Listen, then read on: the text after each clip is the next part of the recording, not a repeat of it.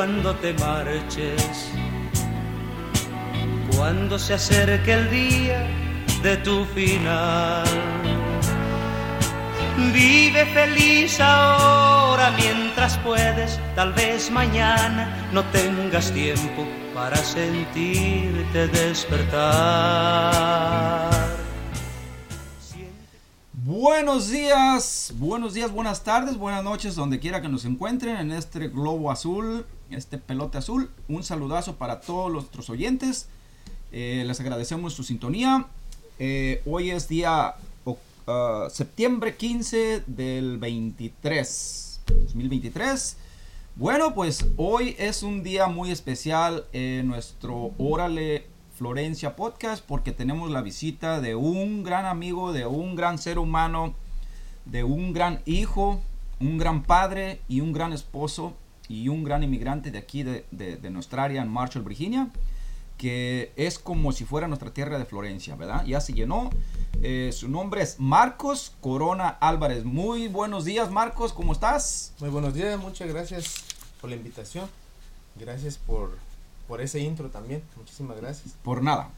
Este, a ver, Marcos, eh, tú vienes aquí con nosotros. Yo te invité de hace mucho tiempo y le tenías miedo al micrófono, pero hoy te decidiste y te agradezco mucho eh, ese, ese valor que ya hemos aclarado muchas veces que el miedo nunca, jamás en la vida te tiene que dominar, sino que tú tienes que dominar al miedo, ¿verdad? Y eso está pasando aquí, ya lo, ya lo vimos. Entonces, eh, Marcos es, ah, tiene alrededor de unos 35 años, está muy jovencito.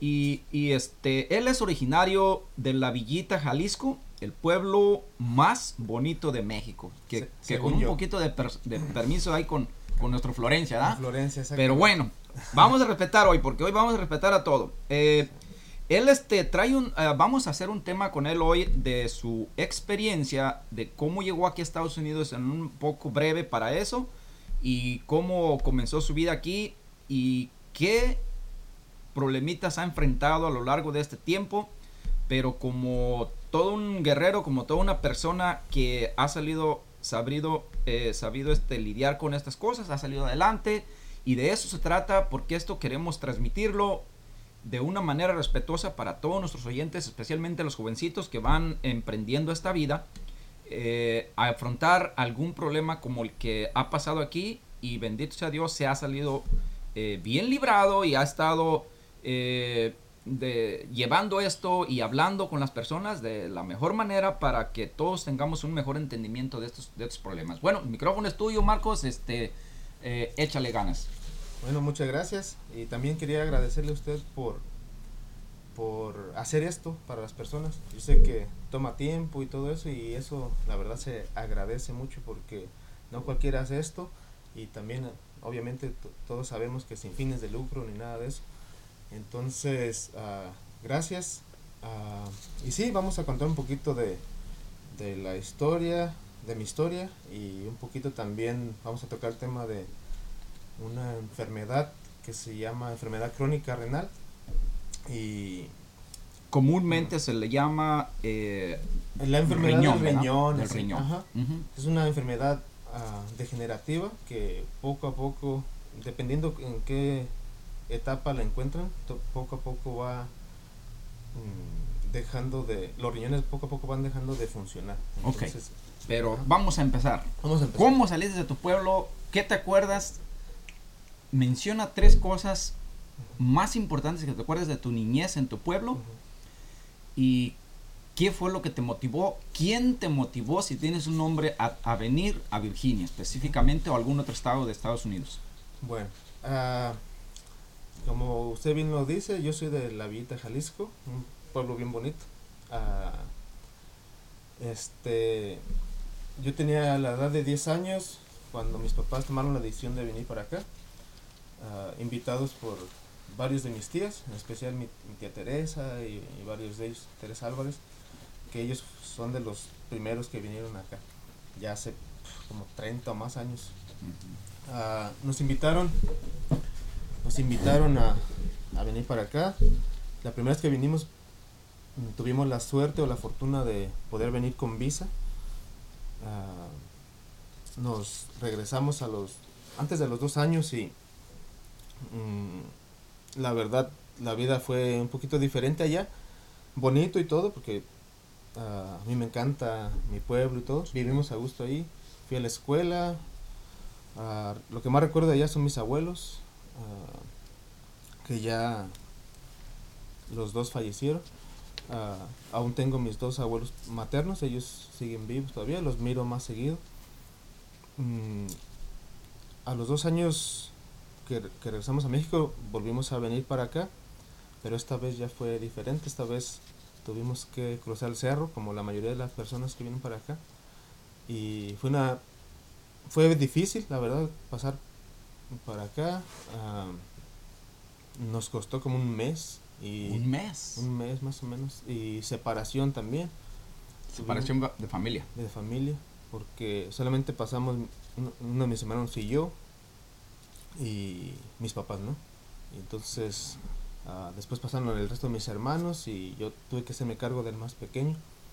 Por unas dos semanas, más o menos tres semanas. ¿Ya aquí en Virginia o, no, o en, allá? en Arizona. En sí, Arizona. ajá. Una familia muy buena que nos, que nos, ayudó. Que nos ayudó. ¿Familiares o nada más? Fam- familiares de unos tíos míos, eh, eran de, Sí, había algo de de Florencia, creo que eran ellos. Ajá, sí. Eh, recuerdo que, se- que su apellido era Arellano, ellos. Arellano. Ajá. Y bueno, después, ah, con suerte y todo, mis papás pudieron pasar y, y fue de modo que ya nos vinimos acá a Virginia otra vez. ¿En qué año fue eso? Más o menos, te recuerdas. En el 2002. 2002, ok. Sí. Entonces ya pasaron y se vinieron para acá. Y tenemos desde entonces aquí 21 años sin regresar al pueblo.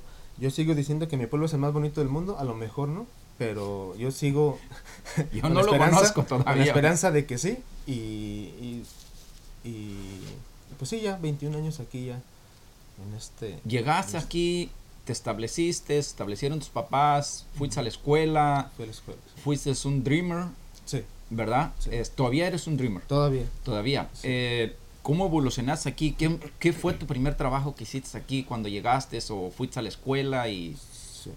Ah, bueno, en México sí fui hasta la secundaria. Aquí vine, ah, la primera vez entré al cuarto grado, la segunda vez ya entré en el grado 8.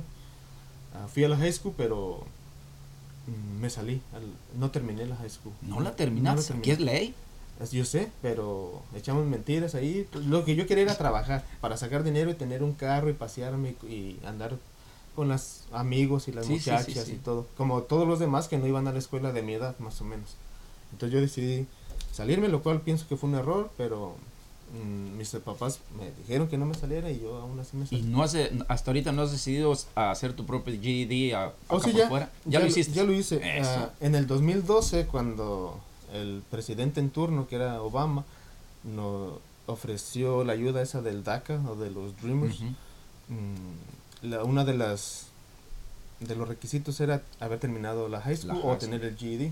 Sí. Me metí a la escuela, me apunté, me metí a la escuela y a los tres meses ya tenía mi GED. Ah, qué Ah, lo saqué y ya cuando el, el gobierno me pidió más información y más pruebas de que estaba en la escuela y todo, les mandé mi diploma del GED. Bien. Regresé, fui a la escuela, fui un poquito a, al college, ah, quería ser enfermero. Mm, me ganó, ah, fui, mm, ah, bueno, ah, estuve de voluntario como seis meses en, en el ER, en el, em- en el Emergency room. Emer- em, ajá, en el cuarto de emergencias, no sé, en, el hospital para para pues para ver si me gustaba eso en realidad y porque yo quería ser enfermero en algún punto. Mm, sí me gustaba el ayudar a las personas y no tenía problemas con la sangre y nada de eso, pero como yo sufro de problemas renales de, y ahora tengo un trasplante, ah, la mayoría de la gente llegaba ahí no, no con cortadas ni con quemadas, nada de eso, sino que llegan con virus, con diferentes tipos de enfermedades contagiosas que para mí era algo difícil poder lidiar con eso porque yo estoy en una posición de que cualquier virus de esos me puede afectar bastante. Entonces, Ok, y cuando tú estabas trabajando ahí de voluntario por esos seis meses, ¿ya tenía, tú ya sabías de tu problema? yo ya sabía, sí. ok, yo- entonces eso te impulsó un poco a ir ahí. Me impulsó un poco a ir ahí también, porque, bueno, yo, mi problema me lo descubrieron en el 2007, de hecho. Entonces, Ah, duré, los doctores me decían en esa época que un año nada más me iban a durar y ah, se fue extendiendo ese tiempo. Ah, después fui a, diferentes a otros doctores alternativos como naturistas y acupuntura y todo eso. Y ahí me dieron la opción de cambiar un poco mi dieta para extender la vida de los riñones. Y fue a cambiar mi dieta de una dieta vegetariana o dieta vegana, completamente libre de cualquier producto animal. Y fue del modo que mis riñones dejaron de, de, deteriorarse tan rápido. Sí, tan rápido y lo pude lograr que duraran 10 años. Ah, de, cuando con pura dieta. Con pura dieta. Y pues obviamente sin alcohol, sin Coca-Cola, sin café y todo eso. Entonces, mm, este, en la escuela uh, sí fue un tiempo, pero como yo era estudiante de, eh, de DACA, me cobraban como out state. Entonces, uh, sí, sí trabajaba al mismo tiempo, obviamente, porque estoy casado y todo. Y, pero no no las clases están muy caras, la verdad. Como tres mil dólares por una clase, por una clase. Y necesitaba, sí. Para ser enfermero. Sí, tenía que terminar mi bachelor's pues y después ya estudiar la, lo de enfermería. Pero cada clase, mm, como tres mil dólares me cobraron. La, clase de historia, educación física, todas carísimas. Unas 800, unas 900. Todas esas clases tenías que pasar para ser enfermero. sí, bastantes clases. Tuvimos mi esposa y yo estuvimos en la, en la Liberty, platiqué en la high school hace, hace menos de una semana. Eh, y eso salió ahí. Eh, un doctor que supuestamente vino de Texas eh, a dar una charla a los muchachos, impulsa mucho el estudio para ser enfermeros, para ser doctores, para ser cirujanos, para hacer todo este de, medicina, pero llegamos a una conclusión platicando con una de las estudiantes y su mamá, que ella quiso ser enfermera, pero que tenía que pasar unos libros así de gordos, de miles de páginas, eh, para poder llegar a punto A, punto B. Entonces estamos pensando, dice mi esposa y comenta en una de esas, dice, yo cuando estudié para, en, un, en una especialidad para pintar uñas, eh, dice, me, tendría que pasar un libro como de 120 páginas, que tenía que conocer los huesos de los dedos, tenía que conocer los tendones, tenía que conocer los nombres de todas. De, entonces, ¿qué tiene que ver eso con las uñas? Con ponerles pintura a las uñas, ¿verdad? Entonces, yo soy de las personas que todo el tiempo he dicho y creo que algún día va a llegar a pasar esto, que ya no tenemos que pasar 15 años en una escuela pasando libros, sino que es mucho más simple hacerlo en el mismo campo de, por ejemplo, una persona quiere hacer, eh, titularse de enfermera o enfermero, pues estar ahí yendo un año, en un año creo que saldría con todos los conocimientos, estando yendo diario, diario, diario, diario, igual que en cualquier otra carrera, pero en el, en, el, en el campo sería mucho más fácil que estar yendo a la escuela, pero pues lo malo de aquí es que hay un sistema que hay que alimentar, pero eso tiene que cambiar porque eh, está demasiado, o sea, cada vez es menos y menos y menos y menos y menos, ¿verdad? El, si el sistema educativo es así aquí en Estados Unidos, que, que es mucho, mucho libro y poca, poca práctica. Poca práctica. Entonces, ahora lo que están haciendo unos programas que tal vez yo regreso a la escuela para eso, de, de plomería, ya algo más simple, plomería, electricidad y eso, ya requiere que uno también practique eso para que sea más acelerado el proceso. El proceso. Ajá pero tengo un primo que está estudiando electricidad y él así consiguió un trabajo de eso, está estudiando para eso y le ayuda bastante, hasta el patrón le ayuda para pagar las clases. Sí, sí, para hacer su licencia y para, para la, licencia del Estado y todo eso. Entonces, retomando tu tema de cómo ibas, cómo tienes una lista, tú nos vas a platicar cómo afrontaste estos, dónde encontraste apoyo, qué, qué fue lo que te eh, cómo hablaste con tus doctores cuando iban a hacer esta preparación, porque hay una lista larga de candidatos. Yo recuerdo cuando fui a visitarte una vez a, al hospital allá, ya después de tu cirugía a Charlottesville, me platicaste cómo hablaste tú con los, con los doctores, qué te preguntan eh, y que ellos le sirve toda esta información para tomar una, una decisión a quién, o- a quién darle el- el- el- la prioridad y a quién no, Sí. ¿verdad? Y eso es muy interesante. Sí. Bueno, ah, quería tal vez empezar un poquito de, de cómo, de qué es la enfermedad mm, y también cómo se trata más o menos, cómo se vive con eso y, y también de cómo mm, lleva uno, la enfermedad lo lleva uno a- al diálisis y, des- y si hay la oportunidad y uno es candidato para el, el trasplante. Ah, en México tal vez es un poquito diferente, no estoy yo al 100% allá. He sabido de muchas personas que lo han hecho en México también.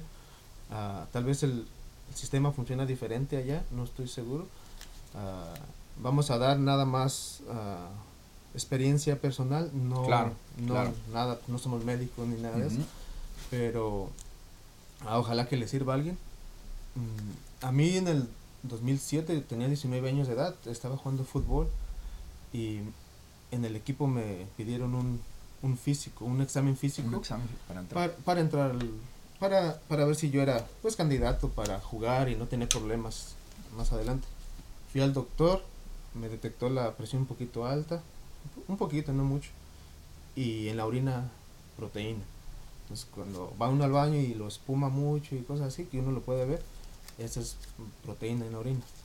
Y entonces decidió mandarme un- con un especialista porque también los exámenes de sangre salieron la creatina es una es un desecho del cuerpo salió un poquito elevado en mi sangre lo cual significa que los riñones no están filtrando bien limpiando bien me manda a un especialista el especialista me dice tienes una enfermedad crónica renal tus riñones solamente están funcionando al 50% y bien crudo él ah, me dijo va a llegar el día que te van a dejar de funcionar y si no entras al diálisis o un trasplante pues te vas a, de este planeta entonces yo a mis 19 años de edad se me vino el mundo abajo no completamente Ahí ya estabas Ah. casado. no Todavía no. Todavía estaba estabas soltero, Ok. Ah, pues yo ya vine con mi doctor familiar y le platiqué y me dijo, ¿sabes qué? No, no vuelvas a ese doctor, todo va a estar bien, vas a, vas a salir adelante, vas a mejorar. Vamos a Entonces, buscar. Vamos a buscarle cómo se puede arreglar esto. Y de todos modos sí me afectó bastante lo que me dijo el, el especialista porque yo ya nomás pensaba en eso, ¿no? Me voy a morir, me voy a morir. ¿Por qué yo? ¿Por qué yo? Entonces me sentí culpable de cosas que yo no tenía el control en realidad. Exacto.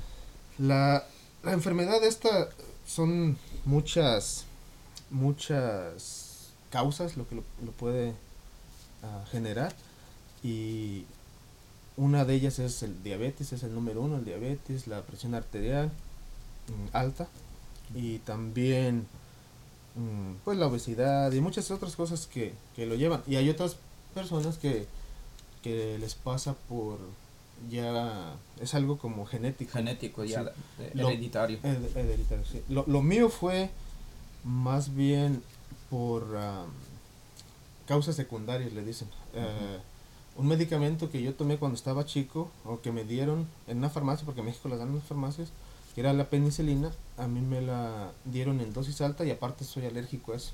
no- Ah. lo cual nadie y sabía. no te dabas cuenta. No. No se daban cuenta. Cuando me lo inyectaron, sí tuve una reacción. Me acuerdo que estaba, me salieron ronchas por todo el cuerpo, todo el Ah. cuerpo. Y me duró bastante tiempo. Y entonces ya supimos que era alérgico y eso, pero dicen los doctores, tienen su teoría que pudo haberme dañado los riñones de entonces riñones. porque el tamaño que, que uno de mis riñones quedó fue el, más o menos el tamaño que una persona de esa edad cuando me inyectaron ah, tenía que tener. Se quedó en ese tiempo. Se quedó en esa, ajá. Entonces por eso ellos piensan que fue por eso. No fue algo genético ni algo provocado por mí, sino... Claro. No lo entendí hasta después, pero yo al principio sí pensé que hice algo mal, por, Claro. no sé, por pecador o lo que sea, ¿no? Un castigo de Dios así. Por no ir a la escuela. Por no ir a la escuela, por Ey. salirme de la ESCO. Sí, entonces, ah, pero no, después aprendí que eh, la razón de, una de las razones que yo vengo a hablar de esto es porque cuando yo empecé con eso fue por, no, no tenía información, no conocía a nadie que había pasado por esto, ni, ni tampoco había con quién platicar de eso, más que con el doctor. Y los doctores a veces, pues ellos, Andan al reloj. Sí. No son sucesivos y en vez son muy fríos. sí, eh, pero igual hay otros que que te dan falsas expectativas. ¿verdad? Y tampoco no es correcto que te digan todo está bien cuando no Cuando está bien, cuando ¿verdad? no, obviamente, sí. En- entonces, ahí está la cosa. me, me pongo a investigar, eh, vi- miro cómo funcionan los riñones, por, por qué están ahí, qué es lo que hacen, todo. Entonces ya empiezo a entender un poquito más. Y ya después el doctor, él me trató por muchos años. Él no- no fue un especialista, fue un doctor normal. Ah, pero yo no quería regresar a un especialista por lo mismo que Por la experiencia pasada. Me, di- me recomendó después ya a los siete años que buscar un especialista, pero que sea una mujer. Entonces busqué una especialista, una nefróloga especialista y ah, muy diferente. Ella llegó y cómo estás y todo va a estar bien, no te preocupes. Lo cual uno a veces quiere escuchar. Eh, esto pasa todos los días, yo lo miro. eh, tú Es, eres jo- es mi trabajo, Sí, sí, es mi ajá. oficio. Ajá. este me dijo ah, estás joven hay muchas formas que, lo- que- que se puede hacer esto y todo. Me dijo si, si vas al diálisis no pasa nada no es el fin del mundo. Me explicó cómo funciona el diálisis lo cual hay dos tipos de diálisis es el hemodiálisis y la diálisis peritoneal. Las dos son totalmente diferentes. Una la hemodiálisis es ah, bueno ya para llegar al hemodiálisis los riñones tienen que haber fallado ya O sea, ya en una pues. etapa Sí, sí, son cinco etapas en realidad. La primera es cuando ya hay un poquito de falla del riñón y la cinco es cuando ya los riñones ya no filtran bien, Ya. ya la sangre está bien contaminada ya. Lo que el diálisis hace es limpiar la sangre. Mm, ah, y la, la hemodiálisis le ponen a uno un catéter en, Ujú. en la, en las manos, o bueno, en la mano, normalmente es en el brazo y ese catéter le ahí conectan dos agujas, una de entrada y una de salida, la pasan por una máquina y hace un proceso de limpieza. Esa máquina sirve como un riñón artificial. Claro. Saca toda la sangre, lo filtra y lo regresa otra vez. Pero no, no, no nada más filtra el, la, las toxinas y la creatina y todo, sino también retira el agua de, de la sangre. Lo regresa al cuerpo y las personas pueden pues seguir su vida eh, regulando un poquito la ingesta de agua y también de proteína. No, perdón, de, de cosas que pueden da- dañar el hígado o crear más creatinina, creatina en su cuerpo. Eh, así funciona la hemodiálisis. Hay, tiene uno que ir a un centro de diálisis y en, o- y en otras ocasiones uno lo puede hacer en casa. A mí me tocó, porque mm, califiqué para hacer el, el otro tipo de diálisis que se llama peritoneal. Y ese, a- hablando así bien, bien, lo, lo que hacen es ponen un, un tubito en- junto al ombligo que entra hasta el estómago y el filtro mm, es, un mismo, es el mismo cuerpo de uno. Alrededor del estómago hay un, hay un, un recubrimiento Ajá. que es una, es una membrana que se llama peritoneal y esa filtra, eh, echa, un, echa un líquido con la manguerita esa y es un líquido a base de agua y azúcar, así hablando así en simples términos y, y empieza a filtrar o a sacar todo, eh, incluso agua, exceso de agua y, y todas las toxinas de la sangre. Y entonces el mismo cuerpo de uno es el filtro de es el nuevo riñón, ¿no? Pero ahora es el estómago, ¿no? es, es la- el recubrimiento del estómago lo que lo hace. Y a mí, a mí me tocó ese, fui al centro mm, como un mes a que me enseñaran cómo hacerlo y después ah, lo hice en casa y yo seguía trabajando normal. cortando. Pero ya ya tenés un poco más de tranquilidad sabiendo que, que ya habías hablado con otra enferme, otra doctora que te dijo todo, o sea, hay, no es el fin del mundo aquí, aquí Sí. hay, no es una enfermedad terminal, ¿verdad? Ajá. Para, para, ya sí ya tranquiliza un poco. Sí, puede, puede ser terminal dependiendo de las circunstancias de que uno esté. Si también si uno tiene otras enfermedades o tiene Se pues complica. se, se complica y también si uno no tiene la oportunidad de ver doctores así y, y no tiene la oportunidad de hacer el diálisis, lo cual yo pienso que todos deberíamos tener el acceso a eso, pero no en todas las situaciones pasa así. No. Y, y mucha gente, conozco gente de mi edad o hasta incluso más chica en México que no tuvo la suerte que yo tuve de, de poder tener este, el tratamiento. Todos conocemos Sí. historias de, de, Sí. gen- de jovencitos. De jovencitos. Y, y de personas. Entonces tú empezaste a evolucionar con este problema y empezaste a buscar este por tu propia cuenta. Sí. Ah, busqué por mi cuenta, como le digo, de cambié de dieta, cambié todo, lo extendí, logré eh, sacar un seguro médico con lo del DACA. Ah, para sacar el DACA tuve que regresar a la escuela, todo.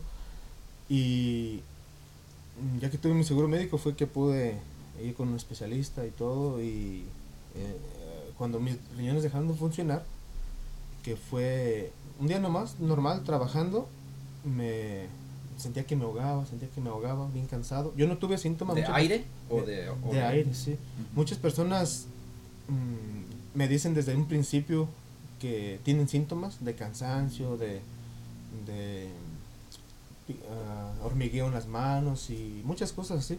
Yo no las tuve hasta ya la etapa final.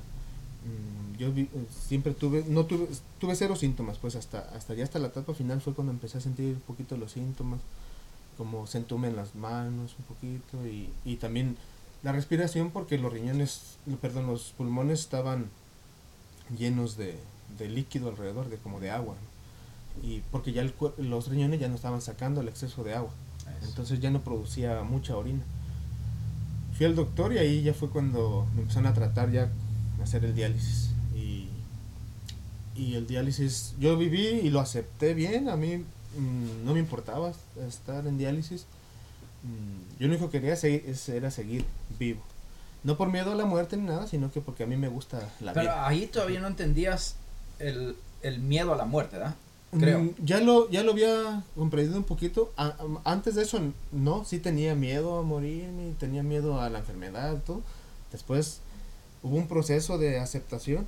Una vez que la acepté, fue cuando dejé de ir, dejé ir el miedo completamente. Y ya solamente lo que hacía era investigar, aprender y aceptar y, y hacerlo, vivir con eso. Sí, sí. Ah, iba a trabajar yo con mi manguerita aquí enredada en el estómago y con una, una bandita que la cubría. Ah, limpiando jardines, cortando zacate. Con los caballos no tanto porque sí hay riesgo de infección. Y- ajá. Pero todo lo demás yo lo hacía Claro. en mi trabajo. Y en el trabajo obviamente me dieron la, la oportunidad de seguir ahí, ¿no? Con, Claro. ¿Shipka? Sí, ¿Era con Shipka, con la señora Ya. Shipka. Y, y trabajé bastante ahí. Mm, y después del diálisis, du- más bien durante el diálisis, había, tuve la fortuna de que muchas personas, mm, no nada más familiares, muchas personas se, se apuntaron para la lista de, de donantes, De donantes. de, para donarme un riñón.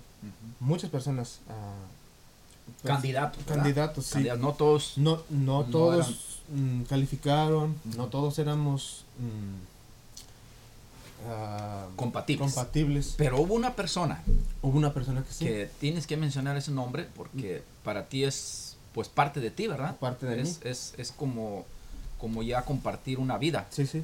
Llevo, llevo parte de ella en mí. Claro. Entonces, eh, mi tía Luz Álvarez, que gracias a ella aquí seguimos bien y disfrutando de la vida.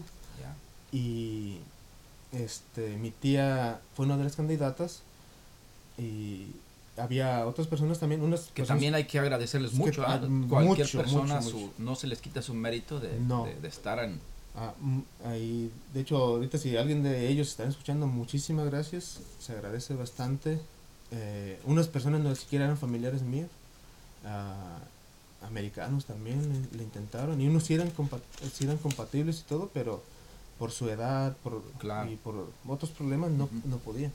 Mi tía fue la perfecta para esa situación y, y ella tuvo mm, decidió pues eh, regalarme su riñón hacerlo. hacerlo y apoyada por todo por su familia por su esposo por su familia y y pues también este proceso fue difícil porque mm, pues yo, yo tenía que estar yendo a diálisis y todo eso pero pero no fue mm, ni, ni muy duro en realidad porque toda mi toda mi familia me apoyaba en sí. Toda mi familia me apoyó todo el tiempo ¿Ya Mm. parece entonces ya estabas casado todavía Ya estaba casado. Ya casado, ok. Sí, ah, toda mi familia, mi esposa obviamente, todos, todos, todos, mis papás. Ya tenías hijos, mis- ¿verdad? ya tenía una hija, ¿no? Una hija. Y todos me apoyaron, ah, toda mi familia, todos mis tíos, primos, todos, todos los que vivimos aquí en, en Virginia, que somos mm, familia. Y no nada más ellos, sino amigos, conocidos. Claro. Muchísima gente, Claro. que lo, lo cual, el- al ver tanto apoyo y todo, entonces ah, pues, se llena uno de emoción y de... Y de De im- impulso, ¿verdad? De- sí, Platícanos de, de lo que me platicaste esa vez. No, no se me puede pasar eso porque eso es extremadamente importante sí, para, eh, para futuras generaciones que, que lleguen a ese proceso y mínimo, si no tienen idea qué platicar, o sea, qué pedir o qué decirle a los doctores, porque sí es importantísimo una decisión de, de un doctor o de un equipo de doctores para hacer un trasplante de esos, sí. ¿a quién hacérselo? ¿A quién hacérselo? Sí. Aquí, aquí en Estados Unidos los, los doctores ah, en un hospital así grande como el que yo me lo hice fu- fue en el hospital de, en Vir- aquí en Virginia. ah, ellos mm, su requisito es para, para, ser, para ser uno candidato a recibir un trasplante es que pues no tiene uno que fumar, no tiene que estar uno muy, tener una obesidad muy, muy ah, grave, porque hay personas que tienen una obesidad mórbida, se llama, y es, eso lo deja uno fuera de, de, ser, de ser candidato. Es, ¿Es, ¿Es un cuestionario ese o te lo hacen frente a frente? frente a frente. Frente a frente. Sí, Yo sí, recuerdo sí. que tuviste, tuviste una entrevista con ellos y... Eh, Uno mira a psicólogos, mira a nutricionistas, mira cualquier tipo de especialista que están ahí. Pero hubo una, una pregunta que te hicieron que fue lo que para mí me, me, me, me marcó mucho, que te hicieron una pregunta, ¿por qué tú crees que eres candidato o por qué tú quieres este trasplante? ¿Para qué quieres este trasplante? Sí. Ah, esa pregunta la hacen los psicólogos. mm, y por qué, tal vez no todos los casos, estoy hablando del mío, Claro. pero a mí me preguntaron por qué y para qué en sí.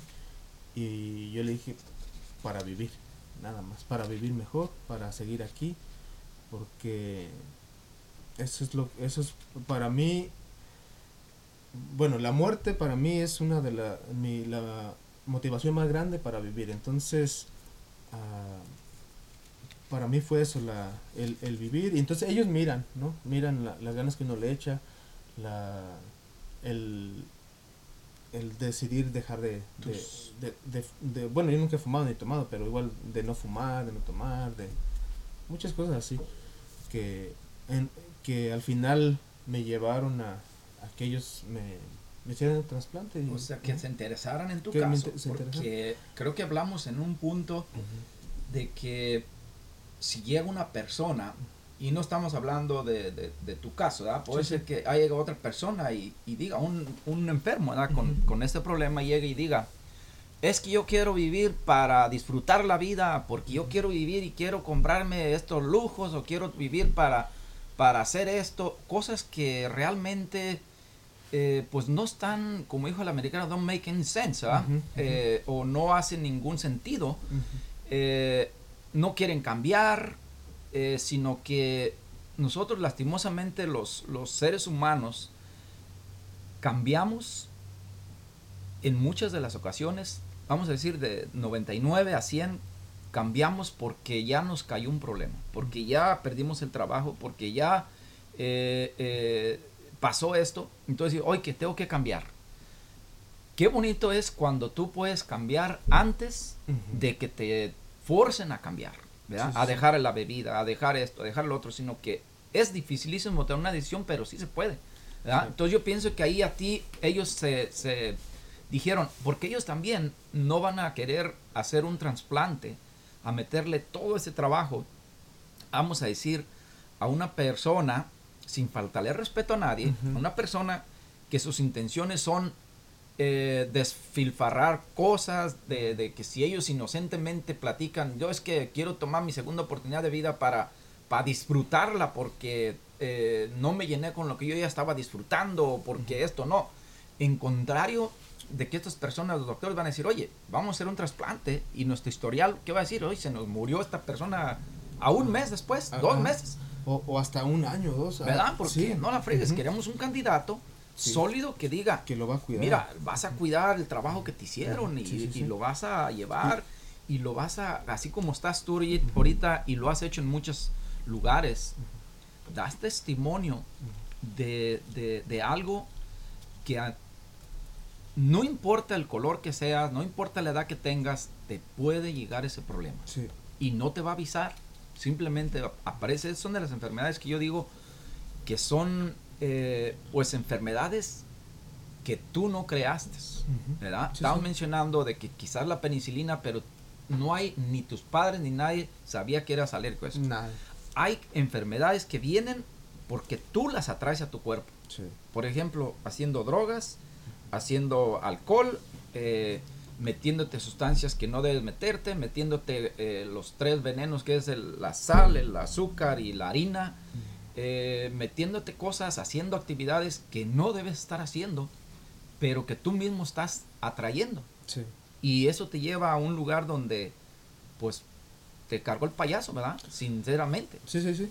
Eh, así pasa bastante. Lo que, lo que yo quiero es valorar lo que hicieron por mí, lo que hizo mi tía por mí, cuidar de su riñón, cuidar de, de, de, de mi salud para seguir mostrando ese agradecimiento para, para Claro. ellos. Y pues estar con mi familia, con mi esposa, con mis hijas. Ahora tengo dos ya.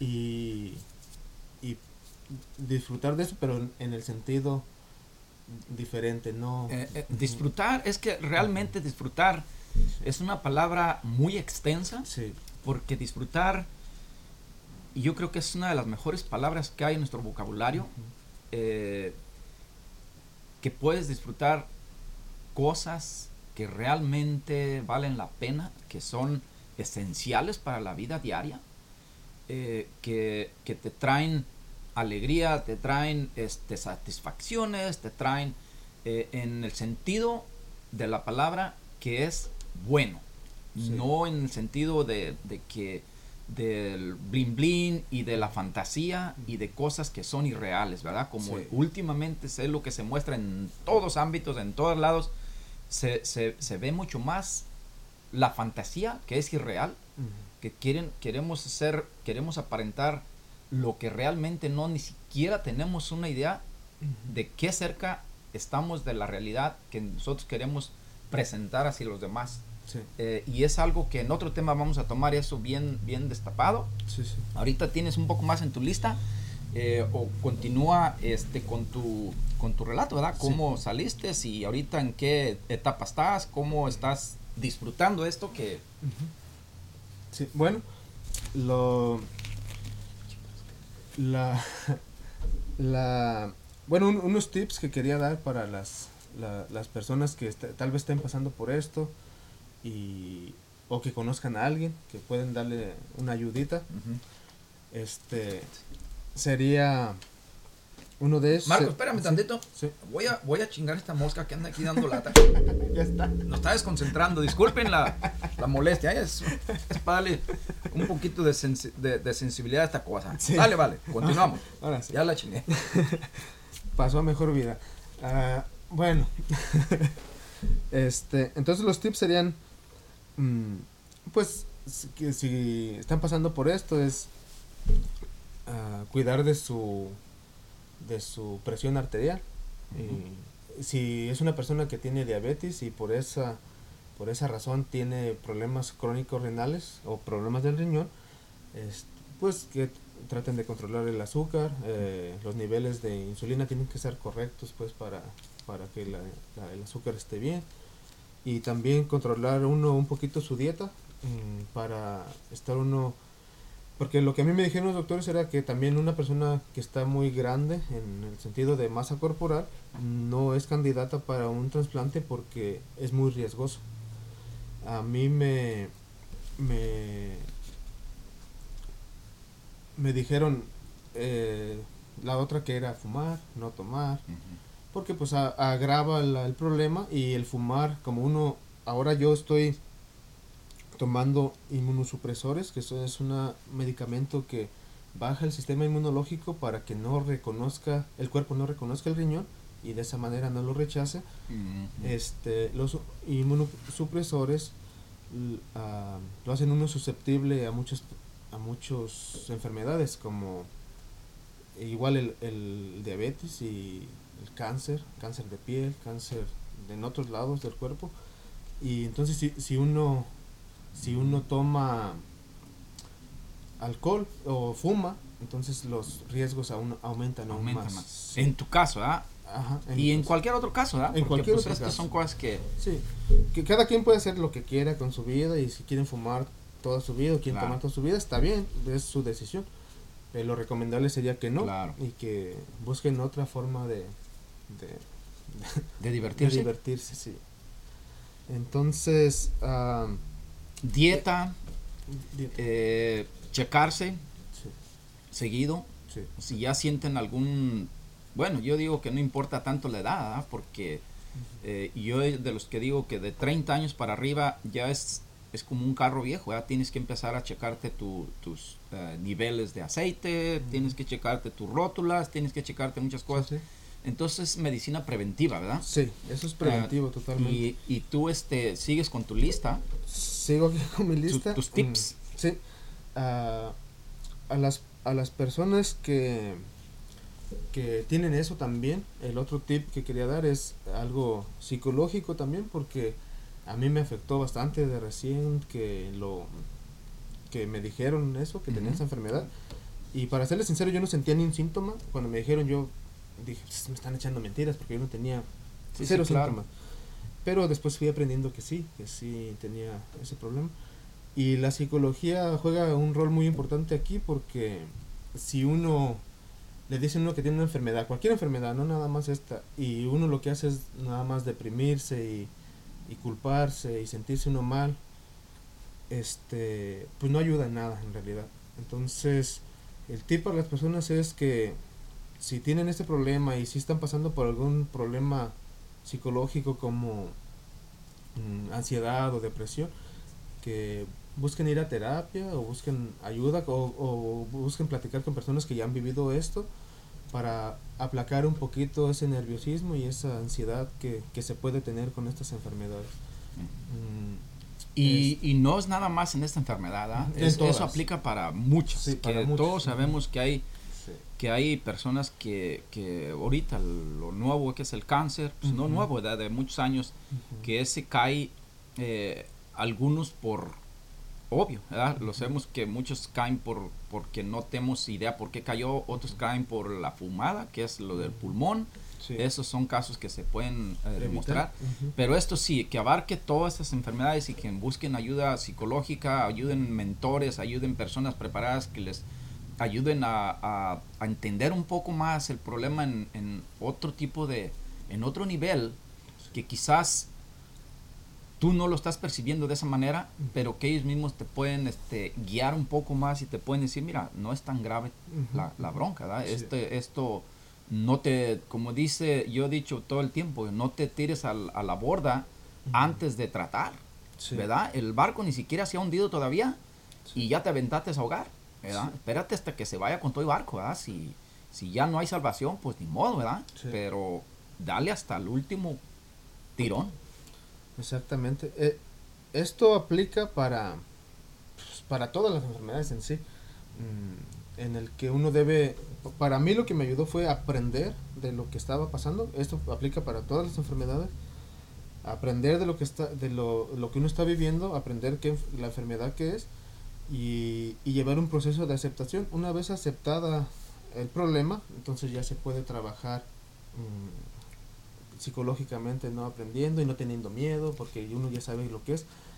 Hay un hay un consejo que yo escuché del Dalai Lama ah, que es el como el no sé como el papa de los budistas que dijo una vez lo escuché yo que dijo si tú tienes un problema una enfermedad o cualquier problema cualquier situación analízala si tiene solución no te preocupes. Y si no la tiene pues tampoco te preocupes Tampoco. porque no, no Pues lleva no nada, nada. bueno. No hay nada que se pueda hacer. Entonces analícenlo bien. Si tienen una una un problema una enfermedad si hay solución no hay que preocuparse. Si no la hay pues tampoco. Hay que aceptarla y, y vivir, aprender a vivir con eso. A- aprender a vivir. Yo, enten- yo oí algo así parecido, que llegó esa persona y le dijo a la- al, al Buda, le dijo, oye, ayúdame, tengo este problema. Y le contestó el Señor, le dijo, ¿y ya trataste de hacer algo al respecto? Eh, pues la verdad no, porque estoy como que medio de nervioso y en choque, así, pues yo nomás vine a que tú me... No, ayúdate primero. Y ya bien, no, y se fue y regresó otra vez. Y le dije, ¿ya hiciste algo al respecto? Ya, ya estoy, este, entonces, ya, ya tomaste acción. Sí, sí, Está, sí. está todo bien, no te preocupes. Así de sencillo. Así de fácil. Eh, entonces, sí, el, el problema es entrar en pánico, entrar en, en una etapa donde los mismos nervios te alteran tu sistema y creo que es, es peor la cosa. lo, lo cual es normal, eso nos puede pasar a Yo creo todos. que sí, sí. yo creo que sí. Nada más es buscar ayuda o buscar la forma de... de- de Pero-. Incluso eso yo pienso que lo puede uno aplicar también todo es- este desesperación, este, este impotencia a personas que quizás nunca o personas que han estado pensando toda la vida que la vida es es puro puro bueno, Sí, sí. pura pura vida y así van por la vida y hay personas que conforme van pasando la vida tienen un entendimiento mucho más claro de lo que es realmente pasar sobre de nuestra vida que nacimos para morir. ¿Cómo? Nadie sabe cómo vamos a morir. Eh, entonces, en ese cual la persona que ya tiene todo este entendimiento y está preparado ah, mentalmente para una cosa, para la otra, ya tiene arreglado, porque no es nomás llegar y todos creo que tenemos un- una, una, una meta que cumplir aquí en la tierra, vinimos por alguna misión, muchos la cumplimos, muchos nos vamos como llegamos, y ese es un tema de los que vamos a agarrar otro día que la, mucha de la gente me dice, es que llegamos con nada y nos vamos sin nada. Digo, no, no, no, no, no, no, te Mi- equivocas. Si te llevas, puedes llevar muchas cosas, O mínimo planten un arbolito y déjenlo ahí. ¿verdad? Sí. Deja, deja enseñanzas, deja eh, recuerdos interesantes, deja historia Sí. que, que enriqueza a nuestros jovencitos, a, a- a- que sienta, se sientan orgullosos tus seres queridos que, que, que se han quedado y no digan lo contrario, ¿verdad? No, ay, que la chinga. Es Sí, otra sí, sí. cosa, es otro, otro Sí. tema en otro día. Luego lo tocamos, pero sí, eh, hay una hay una película que que me gusta bastante, no la no me gusta verla ya, porque ya la vi una vez y, y, y me tocó bastante. Es una película de caricaturas para los niños, se llama Coco. Coco, sí. Esa, esa película se la, se la recomiendo a las personas. eh, habla, toca el tema de la muerte en, un, en una forma para que los niños lo puedan entender mejor y todo. Pero ahí la enseñanza que me deja a mí y que le deja a, a muchas personas es mm, el, el, el cómo las personas no mueren en sí, o los conocidos de uno, o las personas que uno quiso, no mueren, aunque ya hayan fallecido, no mueren hasta el día que uno deje de recordarlos. Que se los olvides por Sí. completamente, ¿cierto? Ajá. Por eso de ahí viene la, la celebración de nuestros muertos, ¿verdad? Sí, para recordarlos. Para recordarlos. Y no mueran. Y también otro libro que, otra película que yo recomiendo mucho es el, el libro de la vida. También es una caricatura que es increíble lo que el amor puede hacer eh, y lo que la mente puede hacer. ¿verdad? Son cosas buenísimas. Bueno, pues vamos a cerrar el tema eh, con un par de, quizás de moraleja. Eh, como a ti, una, una de las cosas, ¿qué fue lo que más, o sea, de qué fue lo que te movió para agarrar ese impulso y decir, este, ahora tengo entre la vida y entre esta otra parte y salir de ese, de ese punto donde tú quizás hayas dicho, esto fue lo que más me ayudó, ¿dónde te encontraste? ¿Dónde encontraste más apoyo? Sabemos que todo mundo cuando tenemos un problema lo primero que acudimos es a la religión. Vamos a Sí. misa. Eh, de hecho, yo, yo vi este, personas que, que han pasado por un mismo problema y, y, este, ya eh, todos, desde, desde los hermanos, familiares, están en misa Sí, sí. cada ocho días, cuando antes nunca se habían visto. Entonces, a ti, ¿Qué fue, dónde encontraste ese, ese apoyo? La motivación que yo encontré en realidad fue, la busqué también un poquito en la iglesia. En la iglesia. Ah, desafortunadamente no la encontré ahí, pero la motivación más grande que yo tuve fue mi familia y fue mi esposa, mi hija, mis, mis padres, todo mi familia, todo en realidad. Y este, mi motivación fue esa y la motivación de, de, de, vivir para disfrutar de este planeta, de, este, de todos los seres vivos, de todo, de todo la naturaleza. Y eso es lo que he hecho hasta ahorita, disfrutar de la naturaleza. He aprendido miles de cosas de eso, sigo aprendiendo todos los días.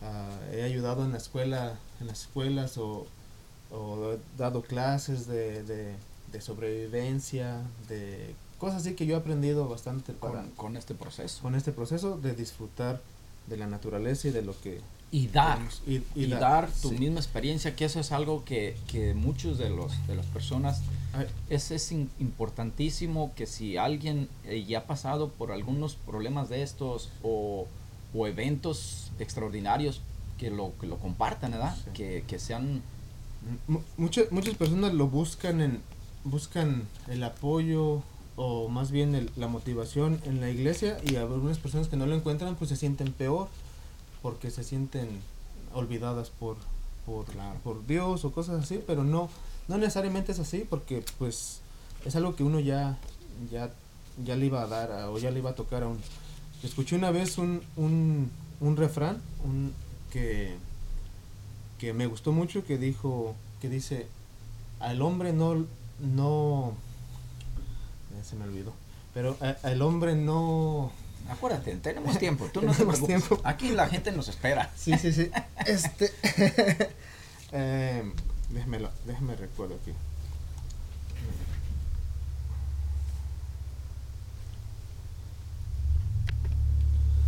Bueno, aquí lo encontramos. Entonces el refrán dice así, al hombre no lo define lo que le toca, sino lo que hace con lo que le toca. Entonces, uh, a mí, yo no voy a dejar que me defina mi enfermedad, sino lo que voy a hacer con ella, eh, tratar de ayudar a las personas uh, que están pasando por, la misma, por la misma situación y, uh, y si se puede por ahí dar algún consejo, algo de esto, entonces eso es, eso es lo que quiero que a mí me defina ¿no? en el futuro. Así es. Un saludo a, a tu gente. Un saludo a, toda, a todos mis familiares, un saludo a todo mi pueblito allá en... El pueblo bonito. El pueblo más bonito de México, con respeto a todos los demás, a la Villita Jalisco. Y un saludo también para todos los de Florencia, que conozco bastante gente de ahí, muchísima gente de ahí, porque sabemos que aquí en, en, Virginia o aquí en... En Marshall, creo que tenemos que encontrar un nombre entre Florencia y... y y, este, y, la, la villita no es la villita exactamente ¿verdad? ¿cuál es el grande de ahí? Ah, San Isidro Mazatepec y no hay otro la Villita es un municipio de Tala, Jalisco. Ah, Entonces Tala está, no sé, como 20 minutos de Guadalajara. Entonces, de ahí en, la Villita es donde es la mayoría, Leo. Leo es de, bueno, su mamá y todos sí somos de ahí de la Villita, pero él es de un pueblito más cerquita, cerquita de San Isidro, como a dos kilómetros de ahí, tres kilómetros, que se llama el Pujido Jalisco. El, Leo Navarro. Leo Navarro, el cantante. Hombrecito que, se, agarró este vato. Es el Pujido Jalisco. Así mero. Y yo soy de La Villita, pero pues somos el municipio de Tala. De Tala, muy bien, ¿no? Pues un saludazo hasta, hasta, e, hasta, hasta ellos. Y aquí también tenemos muchas amistades, ¿verdad? Aquí tenemos bastantes amistades y este, un saludo para todos ellos también, aquí de, de Marshall y, y, de Florencia también. De Florencia, que te Bueno, pues muchísimas gracias Marcos, es, ha sido un gran placer tenerte aquí hoy y este como te digo, eh, no tenemos una audiencia gigantesca todavía, pero eh, estamos sembrando para que en futuro, este, quizás algún día nuestros, nuestro trabajo den frutos no monetarios y de ninguna manera, sino que en algún cambio, en alguna ayuda con nuestras personas que están oyendo hoy o, nuestros oyentes, ¿verdad? Eh, bueno, ahora nos alargamos un poquito más, el tema estuvo muy bueno. Eh, vamos a agarrar otros temas importantes, otros vamos a ir a temas de, de, política quizás y de religión, a ver si no salimos del chongo aquí, ¿verdad? Porque esos son temas calientes. Pero es importante. Otro tema que también me encantaría tomar es el miedo a la muerte, que, que mucha gente, la mayoría les le tememos a la muerte, Sí, y sí. cómo, cómo llegar a ese punto, ¿verdad? Muy bueno, bien. pues muchísimas gracias, nos despedimos, nos vamos hasta la próxima. Chao, chao. Gracias.